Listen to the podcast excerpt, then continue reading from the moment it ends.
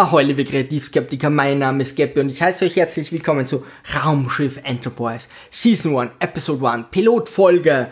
Also das ist noch alles mit anderen Schauspielern und Spock ist noch nicht so wichtig.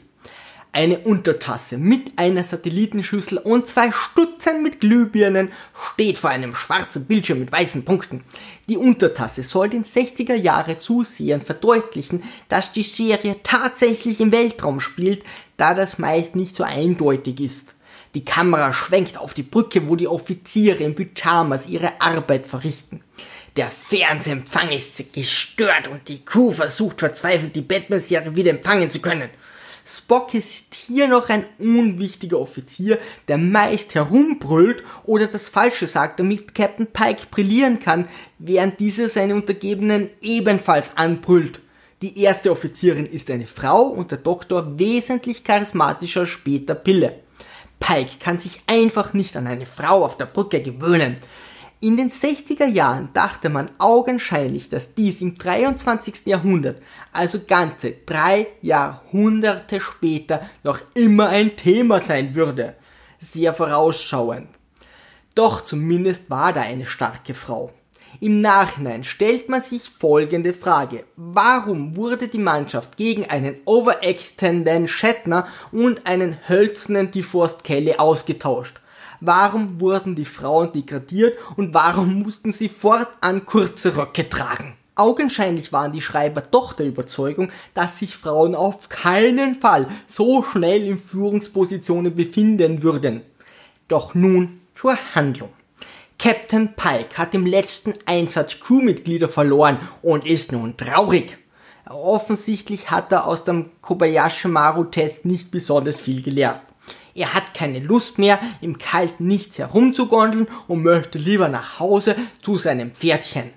Ob der Schauspieler damals schon wusste, dass dies seine letzte Folge war? Um gleich auf die moderne Technik aufmerksam zu machen, empfängt die Enterprise einen Notruf in Form eines altmodischen Radiosignals. Die Frau muss als erfahrenste Offizierin auf der Brücke zurückbleiben, klingt logisch, während Pike als Captain die Außenmission leitet. Wer kennt es nicht? Männer und der Captain zuerst von Bord. In den späteren Folgen begeben sich militärisch typisch der Captain, der erste Offizier, der Arzt und ein Opfer von Bord, das dann am Planeten getötet werden kann. Vollkommen untypisch macht sich hier ein vollwertiges Einsatzkommando auf den Weg und rüstet sich sogar aus, um nicht in Pyjamas vor feindlichen Soldaten zu stehen. Um uns zu zeigen, dass wir uns auf einem fremden Planeten befinden, wurde blauer Stoff vor eine Windmaschine gehängt. Die Crew sieht sich die unrealistische Pflanze überrascht an, da sie offensichtlich das erste Mal auf einem anderen Planeten sind. Geschickt wird dieses Mal Pike von Schlumpfine in die Falle gelockt. Die Crew der Enterprise ist vollkommen überrascht, da sie nun keinen Captain mehr hat. Doch glaubt man nicht, dass ihnen das für die nächste Mission eine Lehre war. Die Einheit reagiert beinahe glaubwürdig, was in den folgenden Teilen kein einziges Mal mehr vorkommt. Wesen mit psychischen Kräften beeinflussen nun Pikes Gedanken. Zuerst muss er mit einer Hiebwaffe gegen einen Mongolen kämpfen, damit auf keinen Fall zu viel Science-Fiction-Gefühl aufkommt, und dann kommt er endlich zu seinem Pferdchen. Doch er weiß, dass es nicht real ist und wehrt sich. Die psychischen Wesen können keine primitiven Gedanken lesen, weshalb Pike unter aggressiven Gedanken lauert, bis der Anführer durch eine riesige Klappe das Essen bringt. Das kennen wir aus jedem guten Gefängnisfilm, wo der Direktor persönlich von Zelle zu Zelle geht und sich mit dem Essen weit durch die Tür lehnt. Pike überwältigt das Wesen. Inzwischen hat die erste Offizierin das Kommando übernommen und sich mit einer anderen Frau auf den Planeten begeben. Spock erkennt seine Chance, versucht wegzufliehen und alle im Stich zu lassen. Er ist ja tapfer.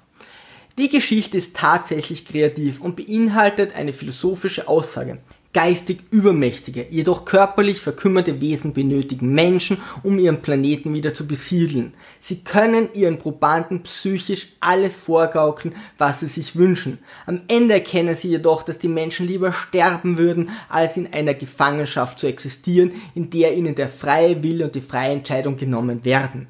Nun sind die Wesen dem Untergang geweiht und schließlich empfindet man sogar Mitleid für die menschliche Frau, die Pike in die Falle gelockt hat.